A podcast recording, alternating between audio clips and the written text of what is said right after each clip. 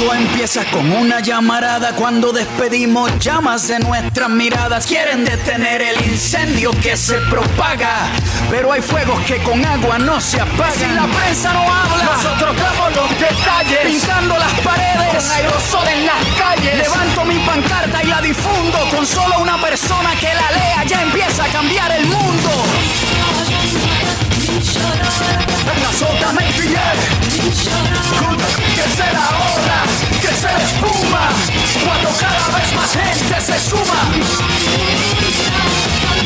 Ritual de lo habitual. Una salida informativa, entre tanto caos desatado. Bueno, primero que nada, muy buenas tardes a todos. Estamos nuevamente acá en Ritual de lo Habitual. Delphi está con su osito panda de peluche, abrazándolo, diciendo chau 2020, hola 2021. Así mientras me balanceo. Ya termina de una vez 2020. ¿Qué Kitty? ¿Cómo estás, Kitty? Ah, en época de finales y mitad de semana. Adivinen cómo estoy. Agotada. Sí, me, la pasé estudiando un montón, la verdad. Eh, me sorprendí a mí misma porque me lo tomé bastante en serio. Yo generalmente soy de la gente que se distrae muy rápido y deja todo para lo último, pero esta vez dije no, no lo voy a hacer y así lo cumplí. Estoy muy orgullosa de mí misma. Bueno, muy bien. Le mandamos un saludo a Jime también, que es nuestra productora y bueno, gracias a ella es posible este bello programa. Bello programa, fantástico, interesante. Increíble. Me lo cuenta. Sorprendente. Nos hace, eh, ver realmente elocuentes porque eh, borra todos nuestros errores, las patinadas, las... Eh, sí, Le debemos mucho a Jimé, más de lo que ella se imagina. Una canasta, le vamos a hacer una canasta a Un pan dulce, un vitel toné, unas garrapiñadas. Es una fortuna esta igual, ¿eh? Una sidra. Sí, 10 lucas más o menos. Es, un, es un PBI, es un PBI lo que dice. No sé si aguinaldo.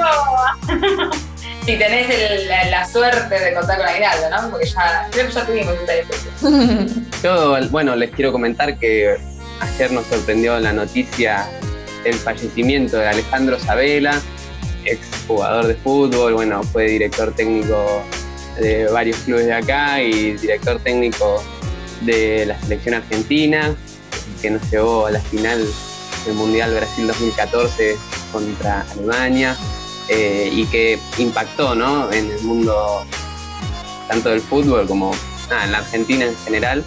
Eh, y bueno, se hicieron llegar ¿no? los saludos de diferentes personas, organizaciones. Yo quiero destacar el saludo que hizo Abuelas, que nada, que agradeció por acercar a la selección argentina a la lucha por, por la memoria. Qué buena. no sabía todo eso, me quedé así como, me estoy enterando, me estoy enterando. Total, total. Sí, el 2020 nos. no, nada, nos sigue. Nos sigue pegando abajo. Es como. Basta, ya está. Terminado una vez. Con ese tema, ¿no?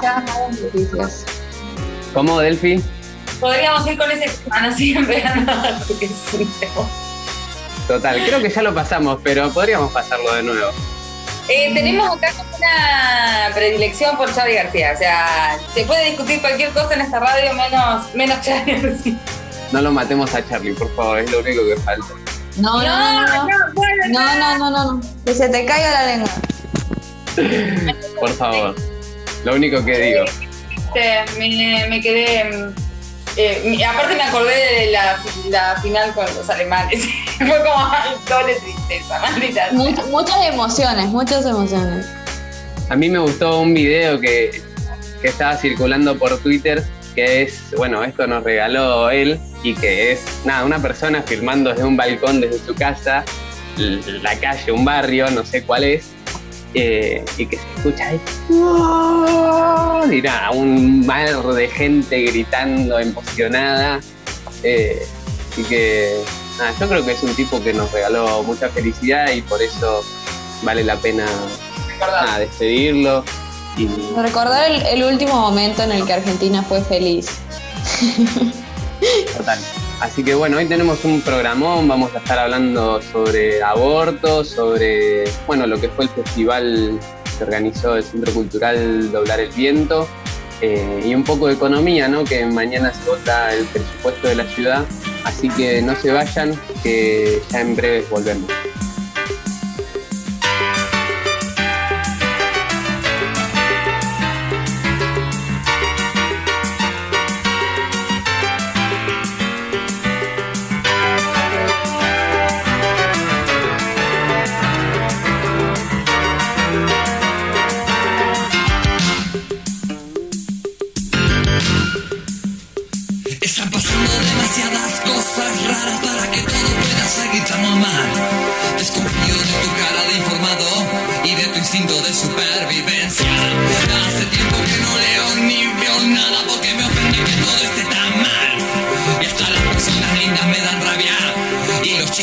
chicas no hacen nada por cambiar.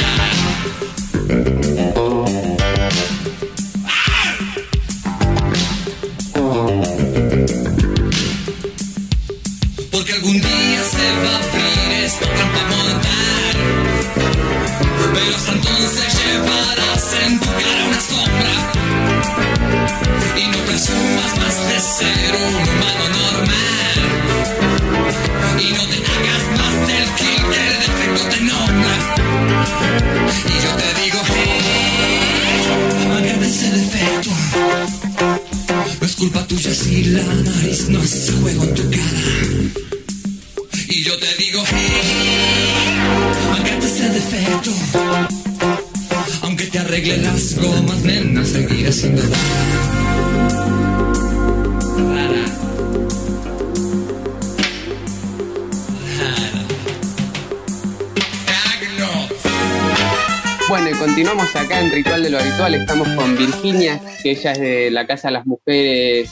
y Diversidades de Ayana Colque, que forma parte de la campaña del aborto en Cava. ¿Cómo andás, Virginia? Hola, ¿qué tal? Buenos días. Bueno, eh, otra vez, como en el 2018, vuelve el debate del aborto al Congreso. Y bueno, lo primero que te quería preguntar es por qué es importante que este año salga esta ley. Es importante que salga este año porque es urgente que exista esta ley que es una protección de salud integral hacia la mujer. Es una ley que avala el derecho a decidir sobre cuándo queremos o no ser madres las mujeres o los cuerpos gestantes. Por eso es importante que salga. Em, nosotras desde la campaña como también en el 2018 veníamos peleando por el, que salga este proyecto de ley de interrupción voluntaria del embarazo. Y en este 2020 ya pensábamos que no lo iba a presentar realmente el Ejecutivo, pero finalmente se presentó. Y es importante que las mujeres y todes estemos bancando ahí en el Congreso la vigilia para estar ahí presentes y también presionar para que salga esta ley con el dictamen de Cámara Baja. Vos mencionás que, bueno, se presentó el proyecto del Ejecutivo y te hago la consulta de si hay diferencias entre el proyecto que presentó justamente el Ejecutivo con el proyecto que viene presentando y formulando hace muchísimo tiempo la campaña. Bien, el proyecto que, de ley que presentó el Ejecutivo, la verdad que es bastante bueno y es muy similar al nuestro. Las dos diferencias principales, que son dos mayoritariamente las más importantes, es eh, sobre el tema de la semana 14. Tanto el Ejecutivo como la campaña eh, presentamos que hasta la semana 14 se puede interrumpir el embarazo. La diferencia es que en la ley del Ejecutivo que presenta es que la mujer que después de la semana 14 se realizara un embarazo eh, estaría, está, está cometiendo un delito. Ella y quienes se lo hicieran también están cometiendo delitos, así que pueden terminar presas por abortar. Desde nuestra ley, eh, nosotros pensamos que ninguna mujer tiene que ir presa por abortar, que no está cometiendo delito. Después otra diferencia principal presente es el tema de la objeción de conciencia. En la, en la ley que presenta el Ejecutivo contiene objeción de conciencia en los profesionales y en la nuestra es que no puede haber objeción de conciencia, que la institución debe garantizar que en el acto se realizara la interrupción voluntaria del embarazo cuando está indicado y en, eso es eh, la verdad bastante importante. Después, por ejemplo, para, para las los que son los embarazos por abusos en niñas, eh, que no puede demorar más de 10 días eh, en, hacerse la interrupción. A pesar de estas diferencias, digo, ustedes hoy plantean el apoyo ¿no? a este proyecto. ¿Cómo, cómo abordan esta discusión o eh, esta contradicción que hay, no? Tal cual. Nosotras queremos que salga la mejor ley, por supuesto, pero principalmente queremos que salga la ley de interrupción voluntaria del embarazo. Después, por supuesto, la lucha no es que continúe acá, porque después está la lucha por su aplicación, lucha porque tenga presupuesto para que se pueda eh, aplicar. Después, eh, también venimos peleando por, que también se aplique la ESI, porque es un entramado de tres eslabones principales, educación sexual integral para poder decidir, anticonceptivos para no abortar y aborto legal, seguro y gratuito para no morir. Sin ese entramado eh, no, no, no va por, por separadas las cuestiones, o sea que también vamos a continuar la lucha porque se aplique la ESI en todas las escuelas de manera integral, que se, que se sancione y se publique y se dé presupuesto a la ley de interrupción voluntaria del embarazo y obviamente más y mejorándola, porque mm, seguimos pensando que ninguna mujer tiene que estar presa por abortar. Total. Vos mencionabas hace un rato que hoy arranca la vigilia, ¿no? En el Congreso. Te quería preguntar por qué, bueno, primero por qué convocan y por qué creen que es importante que las mujeres estén ahí en las calles eh, para que salga esta ley. Perfecto. Nosotras desde la campaña estuvimos organizando y articulando con distintas organizaciones, partidos y movimientos para poder bancar la vigilia en el Congreso. Creemos que es importante hoy más que nunca estar afuera y bancando presencialmente en el Congreso con todos los protocolos y cuidados, por supuesto, porque seguimos en emergencia sanitaria, pero hay que presionar y tenemos que hacernos escuchar que nuestra voz y nuestro derecho tiene que tener peso adentro del Congreso. Así que desde hoy, desde las 17, vamos a estar en el Congreso, en la avenida Rivadavia, entre Callao y Riobamba, es donde va a estar nuestro, nuestro espacio de la campaña con distintas organizaciones, porque del lado de Irigoyen van a estar los antiderechos. Eh, desde las 17 horas hasta las 23 vamos a estar ahí. Después ya el jueves arrancamos desde las 10 de la mañana hasta el viernes que se vote la ley. Total. Así que vamos a estar esperando a todos, todas y todes, que es importante que estemos en el Congreso bancando la vigilia. Perfecto. Yo te quiero hacer una última pregunta y con esto cerrar en relación a, bueno, si tuvieras que convencer, digo, a alguien que está dubitativo, digo, hoy, bueno, mañana, perdón, se vota ahí en diputados y Sabemos que hay algunos que, medio que la dudan y en senadores entiendo que está más complicada la cosa todavía, pero también al conjunto de la población, alguien que está dubitativo, ¿qué le dirías para, para convencerlo? ¿Por qué justo lo, la lucha que ustedes encabezan? El aborto está, existe desde hace muchísimos, muchísimos años en Argentina. La única diferencia es si es legal o si es clandestino. Cuando es clandestino mueren las mujeres y por lo general, como todo, mueren las mujeres pobres, las que no pueden tener una atención privada, sanitaria de calidad. Si se transforma en ley, no va a morir ninguna mujer más. El aborto sigue existiendo, por eso necesitamos que se aplique educación sexual para decidir y anticonceptivos para no abortar. Pero lo que va a lograr esta ley es que dejen de morir mujeres. Bueno, Virginia, eh, muchísimas gracias por el tiempo. No sé si querés agregar algo más antes de, ir cerrando la, entrevista. Bueno, eh, los esperamos desde hoy hasta el viernes que se vote y que sea ley. Muchísimas gracias. Desde ya, bueno, como decía Virginia, esperamos que, puedan movilizarse hoy ahí en el, en el Congreso y bancar este proyecto y esta lucha que viene de hace muchísimos años, que vienen planteando las mujeres y los cuerpos gestantes. Así que desde ya muchas gracias por el tiempo, Virginia, y esperemos vernos nuevamente acá en Ritual de lo Habitual. Muy bien, gracias por difundir y los estamos esperando. Ritual de lo Habitual. Una salida informativa, entre tanto caos desatado. Bueno, y continuamos acá en Ritual de lo Habitual. Estamos ahora con Ana Quevedo, ella es licenciada en Economía. ¿Cómo andás, Ana? Bien, ¿qué tal? ¿Cómo estás, Santiago? Todo bien, por suerte. Bueno, Ana, te queríamos consultar porque no sé si nuestros oyentes saben que el día de mañana se va a estar votando en la legislatura de la ciudad el presupuesto 2021.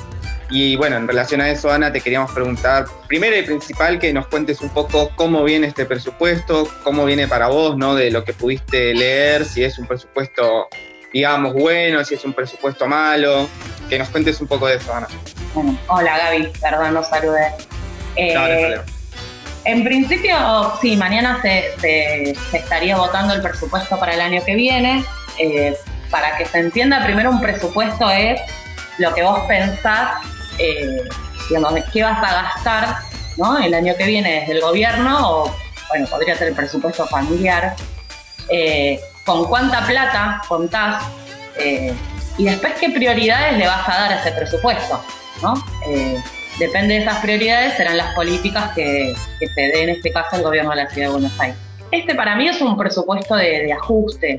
Eh, si nosotros miramos el presupuesto 2020 y miramos el proyecto que está presentado en la legislatura y lo que eh, al mirar los números eh, en principio no pareciera que fuera ajuste. Pero el tema es que no podés mirar los números solamente, también tenés que mirar cuánta sería la inflación el año que viene.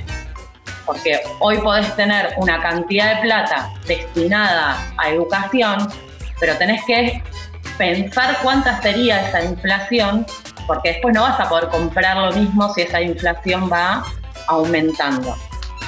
El presupuesto está presentado con una inflación estimada del 29%. Al día de hoy, eh, de acuerdo a la, encuesta REN del, Banco Central, esa estimación eh, daba en noviembre de 35,8 y ya ayer estaban los datos, eh, perdón, de octubre y ya ayer estaban los datos de noviembre que da 36. Por lo cual, tu estimación tiene que ser mayor en los gastos para el año que viene, porque si no, siempre vas a estar por detrás. Eh, eso para entender eh, cuando se arma. Eh, el otro punto es que si tomamos, digamos, un presupuesto, digamos, el presupuesto 2020, actualizado, digamos, a los datos que tenés de inflación de este año, el presupuesto alcanza, digamos, tenías 653 mil millones de pesos, ¿sí? si lo evaluás a la inflación de ahora.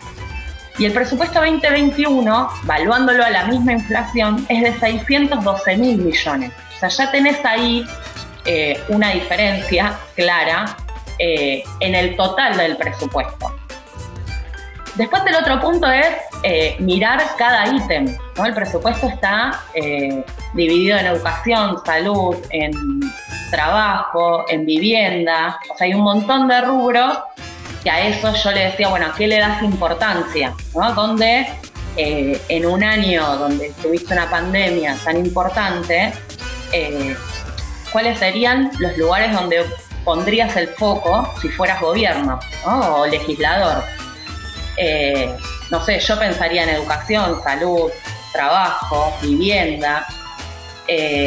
y en ese sentido lo que, lo que fuimos encontrando es que en términos reales todos los ítems bajan, no solo el presupuesto en general, eh, salvo algunos aspectos de lo que sería promoción y acción social y turismo. El resto de los rubros baja. Como para darte unos números, eh, a ver, eh, por ejemplo, en salud tendríamos una baja de 5,8 puntos respecto al presupuesto del año pasado. En educación de 6,7 en vivienda, que para mí es un, elemento importante en la ciudad y que la cuarentena puso como a foco, porque si no tenés dónde hacer la cuarentena y, si hay mucho hacinamiento, eso se complica. Esa baja es de 26 puntos. Eh, entonces, estamos hablando de no solo un presupuesto, sino qué objetivos va teniendo ese gobierno en función eh, de la política que se dé. Y otro rubro que, a mí me llama la atención es lo que sería agua potable y alcantarillado. Este rubro baja un 42%, 42 eh, puntos, mejor dicho. Digo, eh, el agua en la pandemia, ¿no? Y el agua potable ha sido eh, otro de los elementos más que importantes. por lo cual, yo te diría en principio, esto mañana se discute, probablemente eh, la legislatura lo apruebe, eh, quizás con más menos de estas cosas, pero yo entiendo que es un presupuesto de, ajuste. Eh.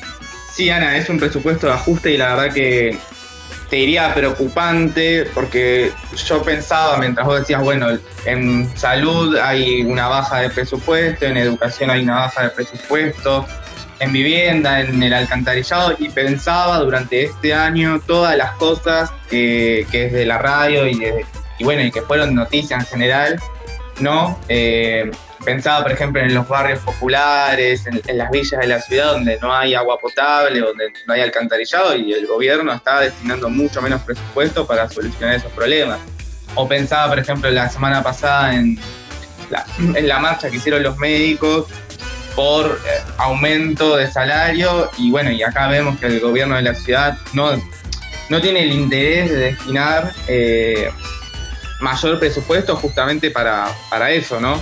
Para, no solo para el salario de los, de los trabajadores de la salud, sino también para que tengan los elementos necesarios para su trabajo, ¿no? Y acá te armo números que no, no, no están desagregados entre salario e infraestructura, ¿no? De hospitales, pero en el general ya tenés una baja eh, directamente. Sí, eso ya es problemático porque, porque, bueno, porque más allá del tema salarial, el gobierno no está proyectando, no sé, ni construir nuevos hospitales, ni siquiera mejorar los que ya están. O sea, eso es probable, probable que no suceda con este presupuesto. Y lo que te quería preguntar es eh, si por ahí hay algún rubro donde haya subido, donde sea eh, bueno, un incremento polémico, digamos. Bueno, hay una de las cosas em, eh, que vimos, por ejemplo, fue un aumento en el gasto de publicidad y propaganda que habría un 30% de aumento, eh, principalmente dentro de ese 30%, eh, que se aumenta el 50% lo va a tener la, la factura de gobierno. Eh, esa fue una de las cosas que nos llamó la atención. El otro dato es los presupuestos por comuna que en particular no conozco bien cómo, cómo se desarrollan, pero sí lo que eh, me quedó muy claro es que en el norte de la ciudad de Buenos Aires va a tener mucho más presupuesto que el sur de la ciudad de Buenos Aires. ¿no? Estamos, cuando hablamos del norte hablamos Recoleta, Núñez, Palermo, y cuando hablamos del sur hablamos de Barracas, Soldati. Eh, y en ese sentido vemos la comuna 4 y 8 que tienen aumentos entre el 27 y 36%. Eh, estamos hablando de una inflación estimada del propio presupuesto del 29. Eh, y en la comuna 13 y 14, que serían los barrios de la zona norte de la capital, vemos aumentos entre el 82 y 140%. Entonces, ahí también hay cosas que llaman la atención de dónde hay que poner la plata, el foco y una política pública en pos de resolver eh, situaciones que ya vienen, que la pandemia puso más eh, en rojo todo. Eh, y hasta ahí fuimos pudiendo, digamos, sacar algunos datos que nos, llaman la atención. El otro elemento que, que para agregarles es que agregan un nuevo, nuevo impuesto. Eh, el, nuevo impuesto es eh, un impuesto a los sellos del 1,2% sobre el total del resumen del gasto de la tarjeta de crédito. Ese impuesto, eh, digamos, se lo denomina distorsivo. ¿Por qué? Porque lo vas a pagar vos, Gaby, o vos, Santi, y también lo va a pagar el señor que gana 100 veces lo que ganas vos. ¿sí? Ahora, todos van a pagar el mismo porcentaje. en una situación económica, digamos, como la que venimos, de mucha recesión, eh, grabar el consumo, hacer un impuesto sobre el consumo, si bien no es que el consumo va a reactivar la economía, pero podría ser un elemento, eh, vos grabás ese consumo, todos pagan el mismo porcentaje, eh, o sea que estás tomando una medida que va a impactar negativamente eh, sobre una posible recuperación que de alguna manera todos esperamos para, el año que viene. así que no solo es a la baja el presupuesto, sino que también a nivel de la población de la ciudad de Buenos Aires va a tener que pagar un impuesto más de todo lo que ya paga, ¿no? Sí, un impuesto más que encima, como vos decías, es, injusto porque hay gente que usa la tarjeta de crédito para comprar comida porque lo puede financiar y va a pagar lo mismo a esas personas que el que usa la tarjeta de crédito para comprarse, no sé, bienes de lujo o bienes que no son de, necesidad, de primera necesidad. O sea, es una situación parecida a lo que sucede con el IVA, entiendo. Como que es el 21% que lo pagamos todos. Exactamente, son dos impuestos, dos impuestos distorsivos, uno que ya existe, que ya, ya tiene mucha historia, y este es un nuevo agregado, eh, y donde sí sabemos que eh, hay un sector muy grande de la población que usa la tarjeta de crédito para ir a comprar al supermercado. Eh, por lo cual, a la inflación de lo que compra, a, las pocas posibilidades de comprarlo en efectivo, se le agrega que ahora eh, va a tener que pagar un impuesto sobre ese consumo y que llega a la tarjeta de crédito en función de que no tiene el efectivo en la mano. así que esto va a ser otro tema importante. Lo último, Ana, que quería mencionar de lo que vos comentabas es, me parece terrible la desigualdad que hay en el aumento de presupuesto de las comunas, la 13, la 14, recordemos Palermo, Recoleta, bueno, los barrios del norte de la ciudad, y las comunas del sur, la 4, eh, Parque Patricia, la zona de Barracas, de La Boca, eh, que incluso vos, vos decías que para la proyección de inflación del presupuesto es es, digamos, un aumento que quedaría por debajo de esa inflación. Y para las comunas del norte, eh, un aumento del 80 o más del 100% es, eh, es muchísimo. Muchísimo, además de que pensemos también que son los barrios donde no hay necesidades o urgencias que el gobierno tenga que resolver y que destine, tenga que destinar, digamos, una parte importante del presupuesto a resolver esas necesidades uno piensa en los barrios populares de la ciudad y muchos, no todos obviamente, pero muchos están en el sur de la ciudad, ¿no? La villa, eh, perdón, la villa de Barracas, la villa en Flores, son barrios que están en el sur de la ciudad. Entonces se da una situación eh, como muy difícil de entender, digamos, tan, que el gobierno tenga tanto desinterés, el gobierno de la ciudad tenga tanto desinterés en, en justamente en eso, en resolver los problemas más urgentes de la gente que vive en la ciudad. Sí, justamente creo que hay una clara política hacia dónde tiene que ir eh, el presupuesto, eh, por los rubros, por los barrios. Eh, está claro que no es un presupuesto pensado ni para recuperar la situación económica que, durante todo este tiempo fue muy recesiva, ni para establecer una mejor situación de salud después de la pandemia que no sabemos cómo va a continuar. Eh, y que claramente tiene por un lado una desigualdad entre los barrios y por el otro lado tiene una igualdad cuando sí somos los que tenemos que pagar eh, los impuestos. Tal cual. Así está planteado. Yo creo que si bien este presupuesto se va a aprobar mañana, después dependerá de la presión social que, eh, como vos decías, los médicos, las médicas, los, todo el personal de salud, eh, la comunidad educativa, los y las docentes. Dependerá de cuánta presión ejerzan todos ellos para que, bueno, se, gane un poco más de presupuesto en cada una de las áreas eh, que, entendemos se requieren muchísimo más de lo que se está de lo que se está poniendo en este presupuesto. Así es. Bueno, Ana, te agradecemos mucho que te hayas tomado el tiempo de concedernos esta entrevista y contarnos un poco al respecto del presupuesto de la ciudad. bueno, veremos también mañana cómo, qué termina sucediendo, qué es lo que se va a votar. Así que muchas gracias, Ana. No, gracias a ustedes por, por invitarme y bueno, en lo que pueda ayudarlos a entender un poco todo esto, cuenten conmigo. Sí, así es. Fuiste muy didáctica, creo que le explicaste perfecto, se entendió un montón. Buenísimo.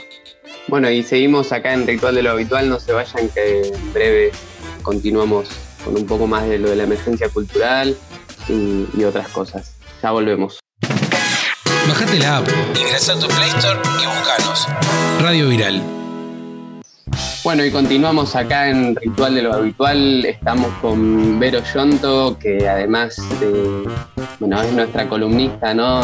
La que nos recomienda todos los viernes para salir del cine pochoclero, pero hoy la traemos por otra cosa, no es por lo del cine. ¿Cómo andás, Vero, primero que nada? Hola, Santi, Delphi, Kitty, todo bien, todo tranquilo. Me alegro. Bueno, eh, la semana pasada tuvo lugar el festival, ¿no? De Centro Cultural Doblar el Viento y entendemos que estuviste ahí de, camarógrafa, de editora, hasta estuviste en el medio de la transmisión, ¿no? del festival. Eh, en el marco, ¿no? Que se dio en el medio de una pandemia y bueno, con la consigna de eh, la emergencia cultural. ¿Cómo fue organizar el, festival? Bueno, todo, todo el laburo que, hicieron por detrás. Eh, bueno, sí, fue bastante, bastante laburo. Eh, yo entré por mm, recomendación de Cami, una invitación de Cami, Camila Labate, que también estuvo ayudando muchísimo en tema de edición y filmación fue un equipo grande, no, no es que fui yo sola. Eh, la verdad que fue muy lindo trabajar en, equipo. Me, gustó muchísimo, hace un montón que no filmo por todo el tema de la, de la pandemia. Eh, y me gustó muchísimo cada uno de los artistas que, pasó. No tuve la oportunidad de grabar a todos, pero sí a, varios, la gran mayoría, digamos. Eh, fue, fue, muy lindo volver a tocar el, estar tan cerca del arte de hace tanto, tanto que, no, se, no se podía salir. La verdad que fue muy bueno. Yo recibí excelentes comentarios del festival, sobre todo una chica que bailaba. no, recibí excelentes comentarios. Yo bailé en el festival. Sí, sí, sí. sí más de 20 artistas, o sea, más de 20 números eh, o, 20, pero en el medio había, por supuesto, bandas eh, que también tenían como un montón de gente, hubo combinación de eh, participantes, de gente que filmó en su casa, con producciones que se hicieron dentro de, nuestro espacio cultural de Hablar el Viento. Y la verdad que creo que cuando empezamos a pensar este, este festi no, no imaginábamos como lo que el producto con lo que nos encontramos. Y cuando vi yo el laburo que ustedes hicieron eh, súper profesional con la filmación, con la edición la verdad me quedé maravillada. Te quería preguntar recién eh, hablábamos de la emergencia cultural y vos hablabas de esto no como bueno después de un año de pandemia volver a estar en contacto con con, con la producción artística, ¿no? Porque el, lenguaje que vos estudiás eh, eh, es cine y es producción audiovisual y es también un lenguaje artístico. Eh, y en ese sentido te queríamos preguntar cómo se vio afectado por algo, qué, qué cosas conoces vos desde, desde tu lugar, cómo se vio afectado el cine o la posibilidad de producir arte en, formatos audiovisuales eh, durante la pandemia. Durante la pandemia fue difícil todo lo que era, todo lo que requería salir a filmar, ¿no? Porque eh, todo lo que es un montajista, un, editor, no le cambia nada porque vive sentado a la computadora. Una persona que se dedica a escribir guiones tampoco le afecta demasiado porque también se siente a escribir entonces, eh, todos los que salíamos a rodajes, eh, no, nos afectó un montón, pero primero pensábamos, bueno, va a durar dos semanas, no pasa nada, eh, y al final no. Y mm, algo aparte que, mm, digamos, en el cine, o por lo menos en el tema de yo como estudiante, es, es recontra difícil encontrar eh, posibilidad de trabajo, por lo menos en, la etapa en la que estoy yo, de segundo, casi tercer año de la carrera, porque siempre te piden experiencia y no, no les importa el título, la verdad. Les importa que tengas un currículum amplio, que digas, ah, trabajé en tal publicidad o trabajé en, tal producción audiovisual. Y uno como estudiante, tipo, recién arranca y todos los trabajos que tienen son trabajos de la facultad, cortometrajes eh, y esas cosas. Y a mí particularmente lo que me afectó la pandemia, tema de salir a filmar, no poder, obviamente, hacer más cortometrajes para mi currículum por la facultad y demás. Eh, también fue un tema de trabajo porque yo vendía comida a la gente que trabajaba en, los rodajes. Entonces me afectó totalmente por ahí. Eh, también trabajaba como fotógrafa independiente y también me afectó por ahí. O sea, me sacó toda posibilidad de trabajo, toda. Eh, no poder venderle comida a las personas que trabajan en rodaje, no poder salir a sacar fotos, no se puede salir a filmar. Lo único que podía hacer era escribir guiones y si me llegaba algún trabajo de edición, editaba desde casa.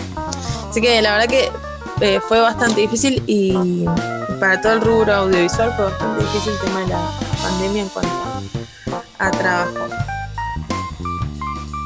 Me quedé... Bueno, con Perdón, perdón. No, no, eh, decí después le pregunto. No, que me quedé eh, pensando, ¿no? Como eh, hoy recién resaltabas el tema del, trabajo en equipo eh, durante, durante lo que realizamos, digamos, desde el Centro Cultural y pensaba también, bueno, el cine en particular es una industria cultural, ¿no? Obviamente trabaja con muchísima gente pero en general, digamos, ya sea los, los espacios culturales, eh, las, producciones del, arte autogestivo, independiente, sí o sí conllevan un trabajo en equipo.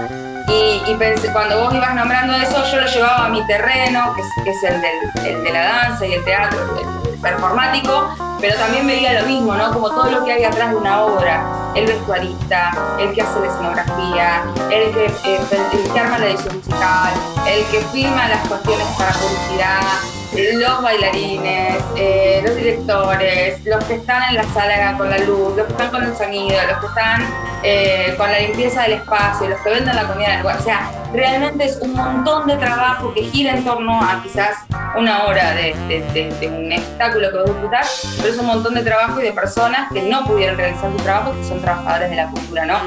Me parece que lo que vos traías era eso, como, bueno, la, dimensión que cobra. Eh, la, emergencia cultural justamente que es lo que estamos, estábamos tratando de visibilizar con este, con este espectáculo, con, este, con esta producción. Y, bueno, y también me parece que, las ganas ¿no? que tenemos más allá de todo lo que está pasando de seguir produciendo en este campo, porque nos parece importante, porque consideramos que el arte también acompañó, nos acompaña a nosotros y, acompaña a, las personas que están ahí escuchando o viendo. Santi, vas a decir. Sí, sí.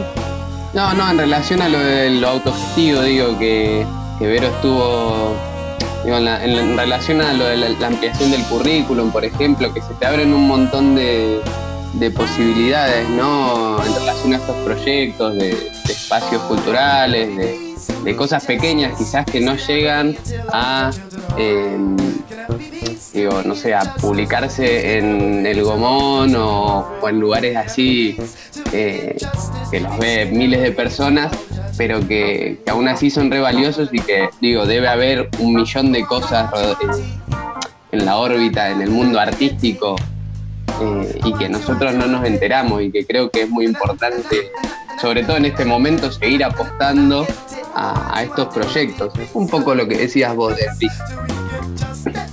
Sí, sí. Eh, sí, hay un, hay un equipo enorme, como decía, detrás de, de lo que sea filmación, de teatro, todo lo que tenga que ver con el arte, siempre está un equipo apoyando al artista que se esté presentando em, en, todo lo que decías. Y en cuanto a lo que estuvimos filmando para el festival, la verdad que todos, todos trabajaron un montón.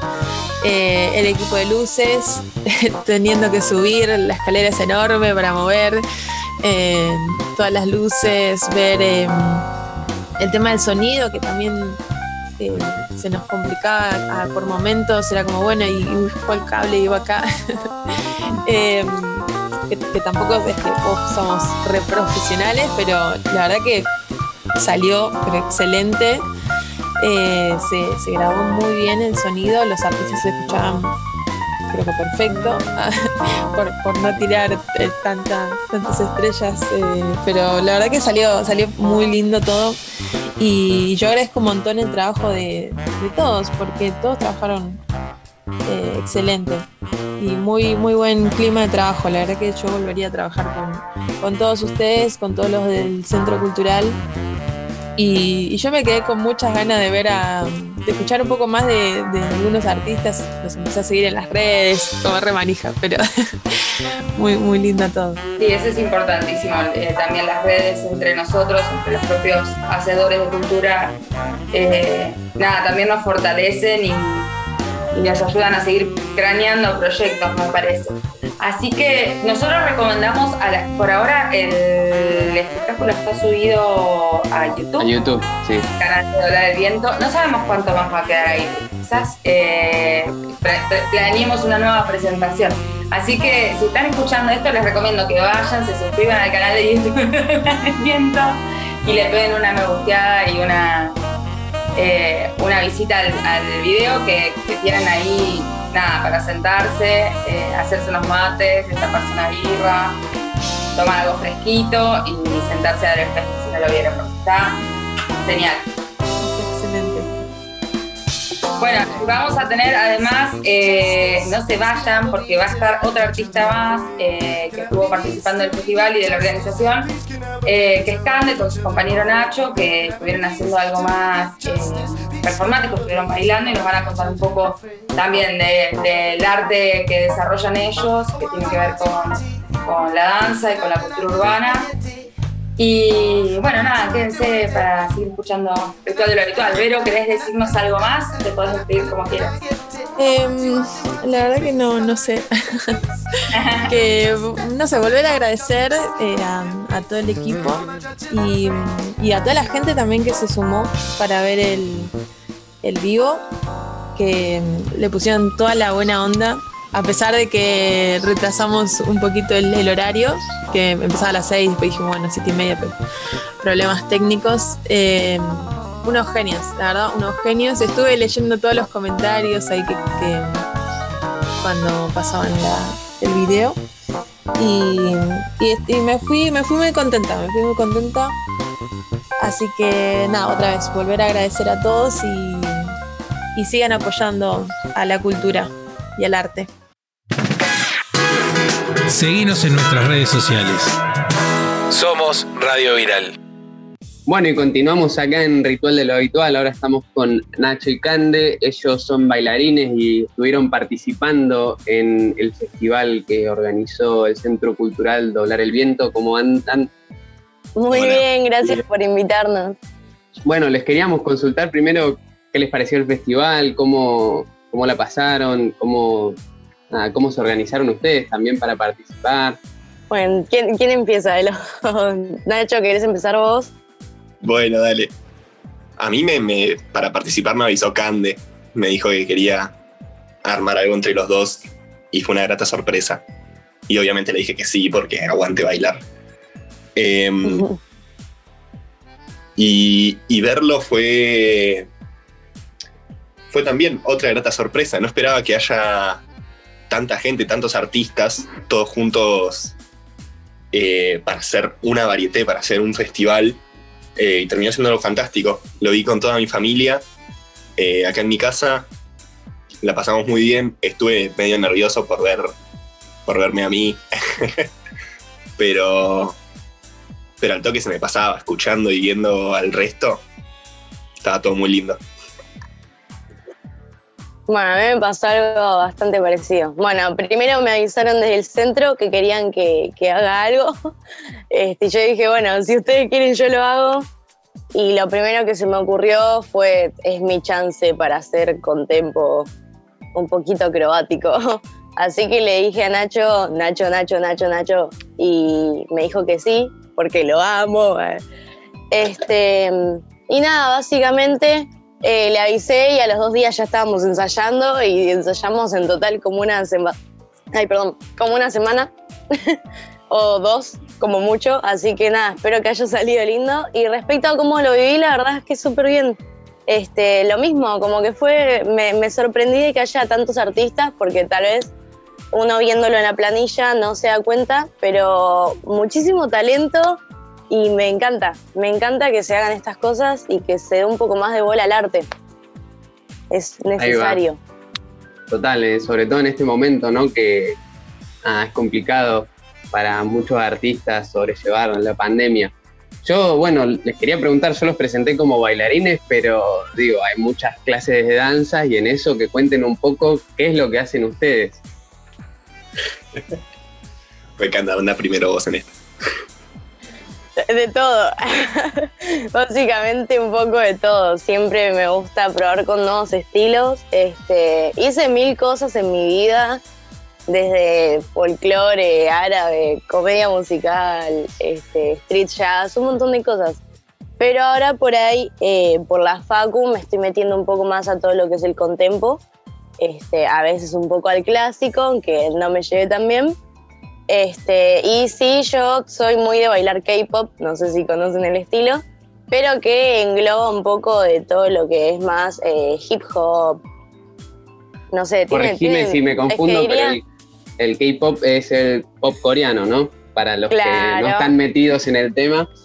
Exacto, pero bueno, adentro de las corios tienen un poco, puedes encontrar corios de contempo, corios de hip hop, corios de, no sé, de absolutamente todo este, se tira un poco más a lo urbano. Sé que no está bien dicho para la gente de urbano que diga urbano porque engloba un mundo muy grande. Pero para lo que la gente conoce como urbano, ponele que está tirado a ese lado. Este, así que ahora estoy haciendo eso, básicamente. De hecho, estoy dando clases de K-pop. Así que. Ya saben, si alguien quiere clases de K-pop, se comunican con Cande. Arroba limonagrio.c en Instagram. Ahí va, genial. Y bueno, Nacho, vos qué, qué onda? Yo, yo originalmente soy artista de circo, soy acróbata. Em, pero lo mismo que Cande con la facultad, me empecé a meter, a meter mucho más en el mundo de la danza contemporánea. Em, todo muy coreográfico, todo. Esta es la secuencia y copiala así como te la muestro. Y así empecé, porque yo creo que así empieza todo el mundo. Eh, y ahora estoy más, mucho más metido en un mambo de la investigación del movimiento, de la improvisación, de no copiar, sino inventar y experimentar a ver qué puede hacer el cuerpo. Eh, no me considero bailarín de ningún estilo específico, porque justamente al, si al no, al no estar copiando otros movimientos, movimientos de otra gente, no estoy metido en ningún estilo, es solo movimiento. Así que yo englobaría lo que yo hago como movimiento nomás. Como bailarín porque, porque me gusta decir que bailo, como acróbata porque me gusta decir que hago acrobacia, pero en definitiva lo que hago es movimiento. Ahí va, interesante. Yo, bueno, les comento, hace un ratito estábamos hablando con, Ana, que es economista, y nos estaba comentando un poco sobre el presupuesto, y después de que, terminamos de hacer la entrevista, nos comentaba que justamente el presupuesto que está planteado para el 2021 en la ciudad, eh, con respecto a lo que es la cultura, es 21% eh, menor que eh, el de este año, y en relación a eso les quería preguntar a ustedes cómo es eh, vivir en el medio de una pandemia siendo artista, en el marco de este festival que se armó por la emergencia cultural, ¿no? ¿Cómo la están sobrellevando ustedes? No sé si los descoloqué, perdón, ¿eh? Pero... Empezamos, Nacho.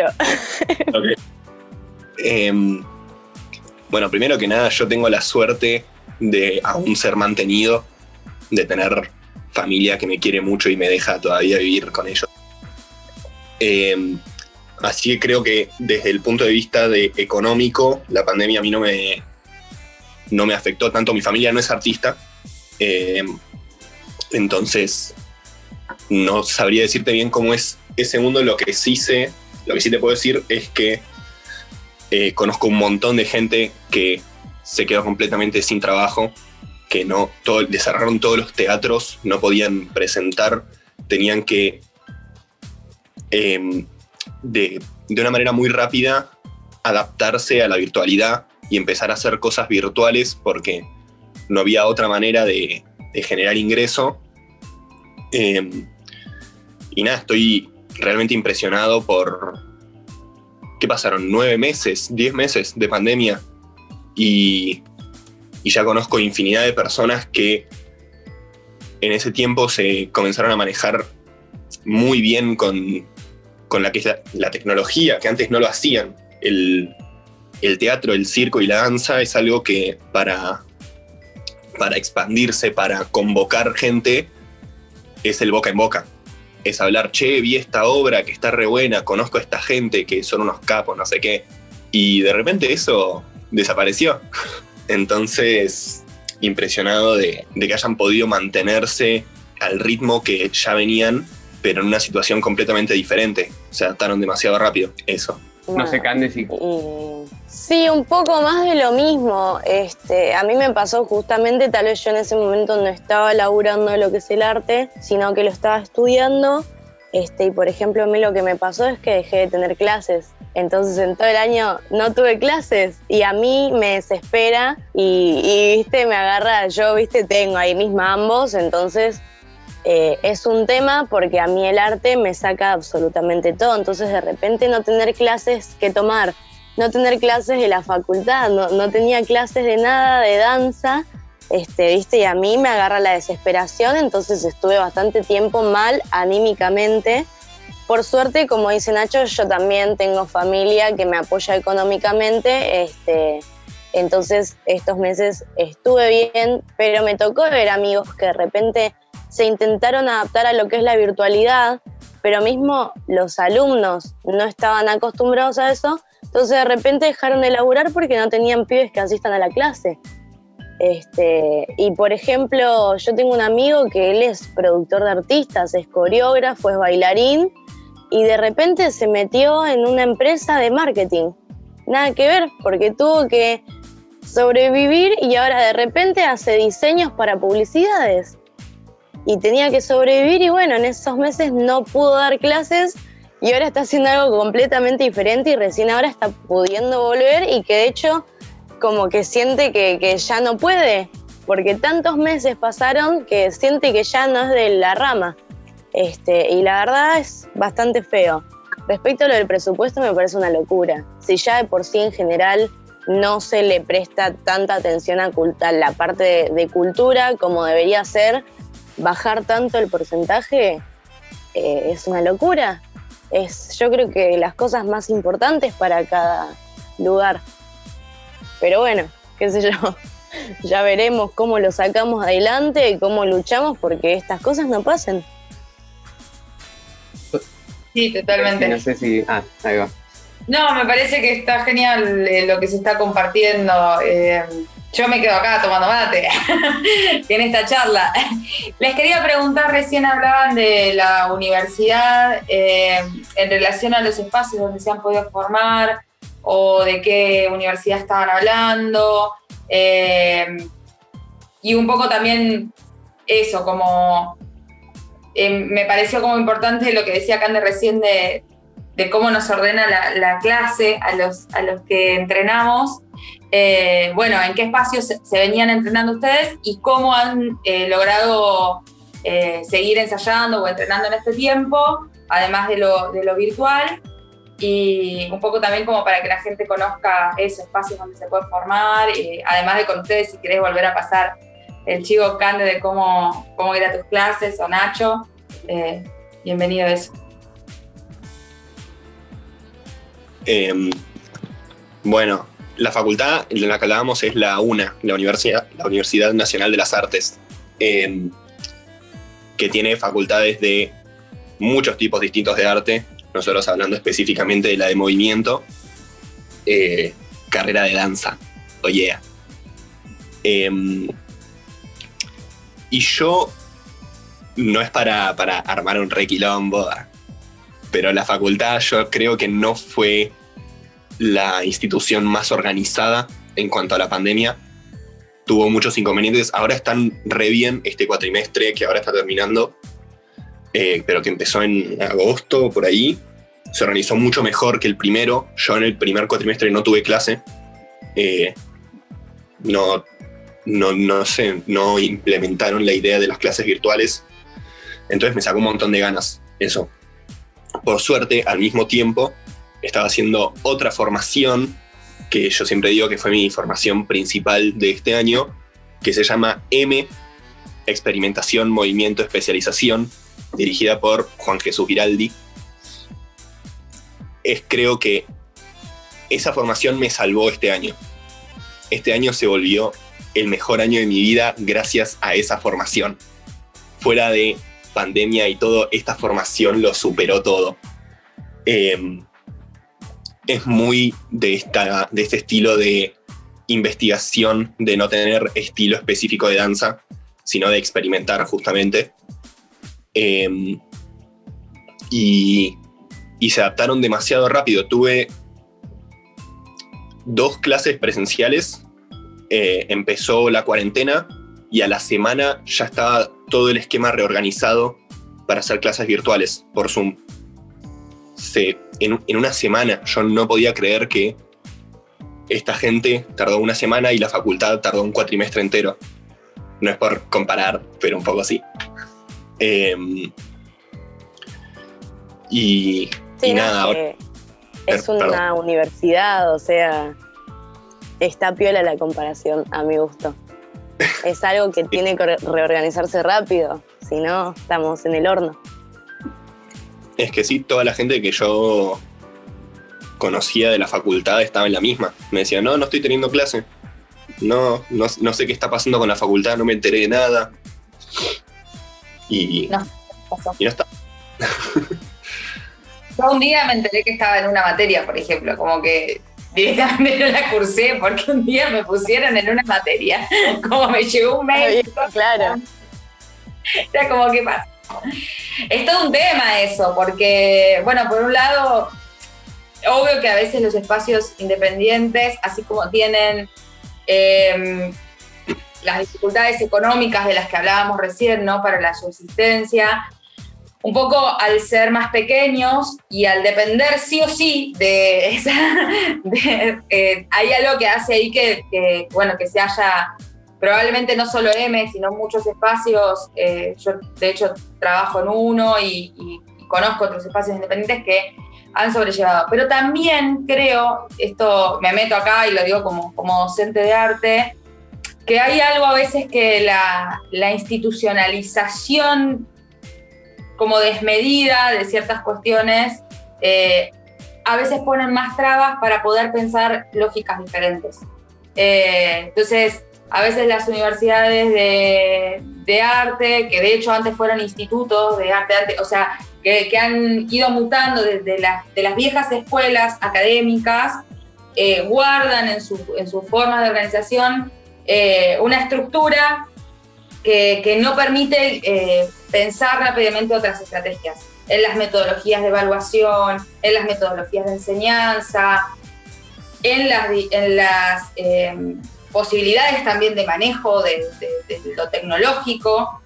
Eh, eso por un lado, y después lo económico, ¿no? Lo, lo económico que aparece en la, en la educación pública también, que, que una cosa es como garantizar la clase de un grupo de 30 personas o 40 personas que están haciendo una formación específica de 2, 3 años, y otra cosa es garantizar eh, y ser justos en esa posibilidad de acceso a toda la gente que está anotada en la, en la UNA con las distintas disciplinas, o sea, y tienen que manejar una política más o menos igual para todos.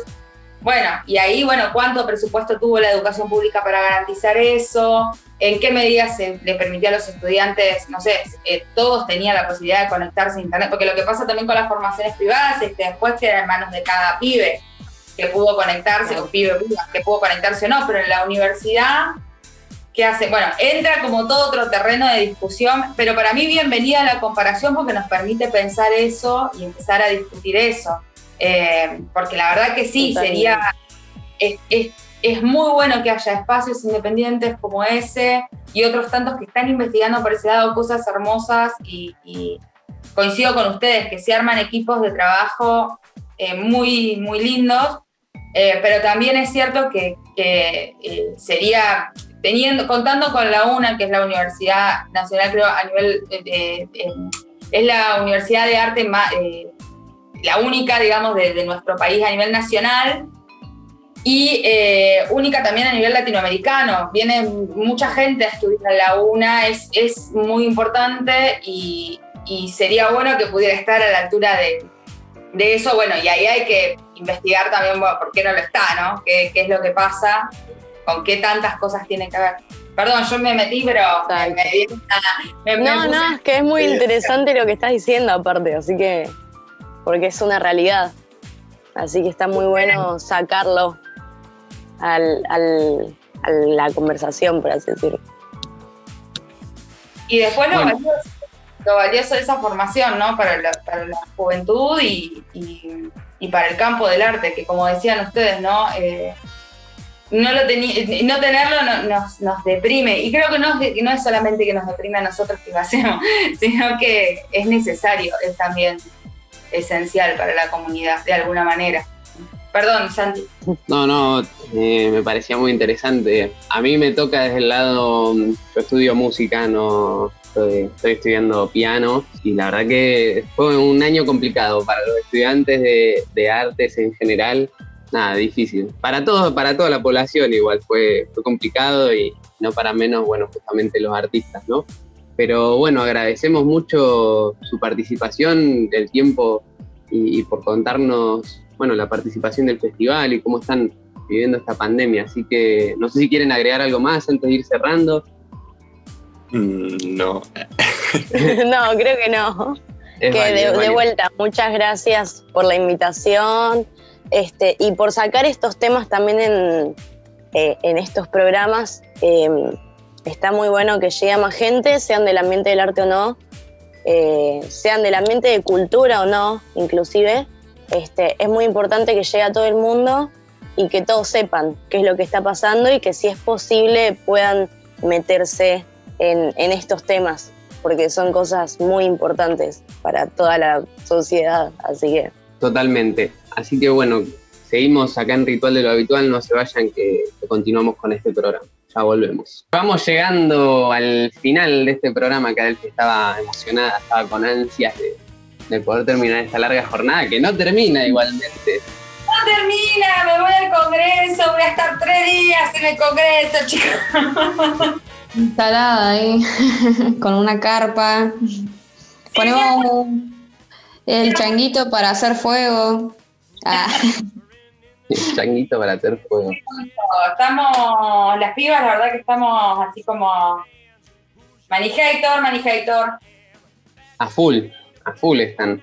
Este año fue de las pibas.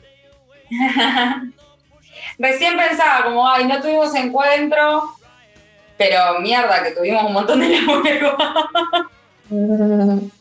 Imagínate con encuentro va cerrando el año con esto, con la lucha por el aborto legal, seguro y gratuito. Así que yo diría eso, como que me parece que nos tenemos que encontrar en la calle de nuevo, que, estamos emocionadas, que son muchos, muchos, muchos años de lucha y, de historia. Eh, y no sé, yo siento que tenemos como una cita de honor en vernos ahí y, y, nada, defender eh, por lo que luchamos tantos años para que de una vez sea ley. Así que nos esperan un par de jornadas intensas, pero estamos, por lo que vengo midiendo en el, en el WhatsApp, en los comentarios, en las llamadas con las pibas, es que hay mucha eh, energía y ganas de, estar ahí en la calle. Y además, eh, yo traigo esta primicia, no sé si ustedes lo saben, pero acá me ¿Qué vas a decir? A ver. Ritual del, eh, perdón, Radio Viral Comunitaria Radio Viral Comunitaria va a estar en el Congreso mañana haciendo radio abierta a eso del mediodía. Yo no te podría decir ahora como una hora exacta, pero ponele que tipo 2 de la tarde, 1 de la tarde, acabas de comer ahí y te cruzás por el Congreso. Y nada, podés dejarnos tus, mensajes, escucharnos, conocer en vivo y en directo a distintas personas que hacemos eh, los diferentes programas de, Radio Viral Comunitaria. Firmamos eh, unos autógrafos, así que se preparen. Tengo ahí, el, llevo el bestseller para, para dar autógrafos. Si alguien quiere que le firme la pelada. Por favor. Kitty va a estar firmando peladas, es muy polémico. Kitty va a estar firmando peladas. De, de 4 a 7 me, pueden ver ahí. Yo, yo firmo peladas. Para el currículum. Así que nada, estamos recontentes por eso y, y les, les, esperamos ahí. Vamos a estar acompañando la, lucha de la Vos también, Santi.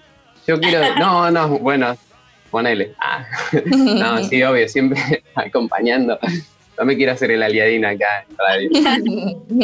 eh, no, pero yo creo que van a ser unas excelentes fiestas porque te vas a poder pelear con toda tu familia. Pacha, te vas a poder cagar a trompadas tranquilo y decirle, toma. Bueno, pará, no, no sé si. Todavía no sabemos, pero, pero ojalá que así sea.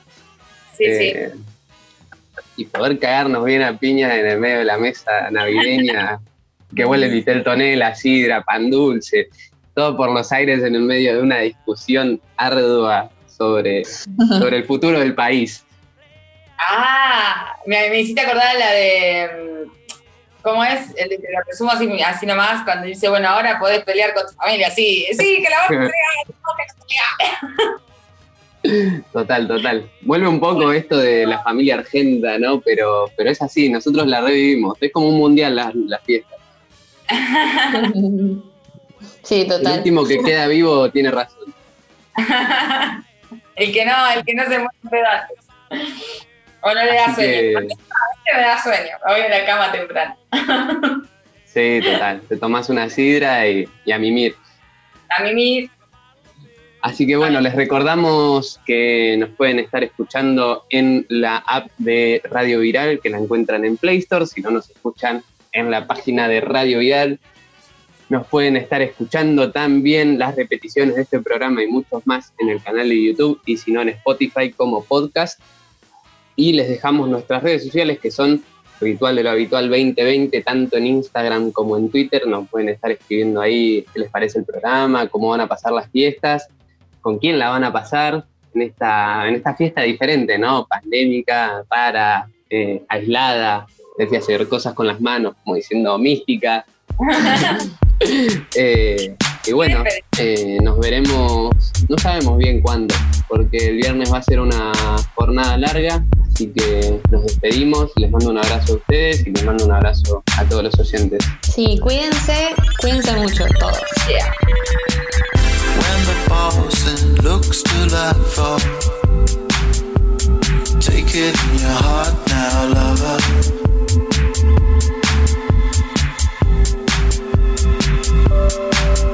When the case is out and hard and sudden.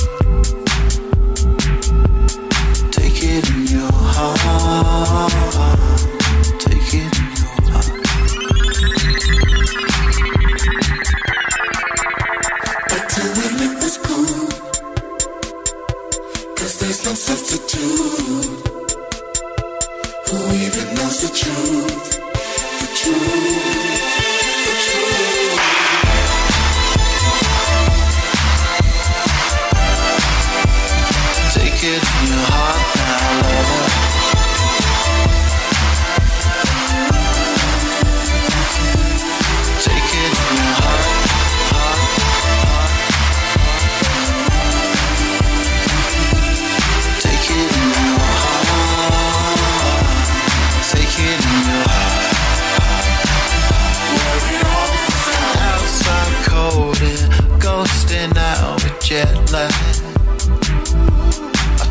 to the right now. Took it all back. When the cards were closing.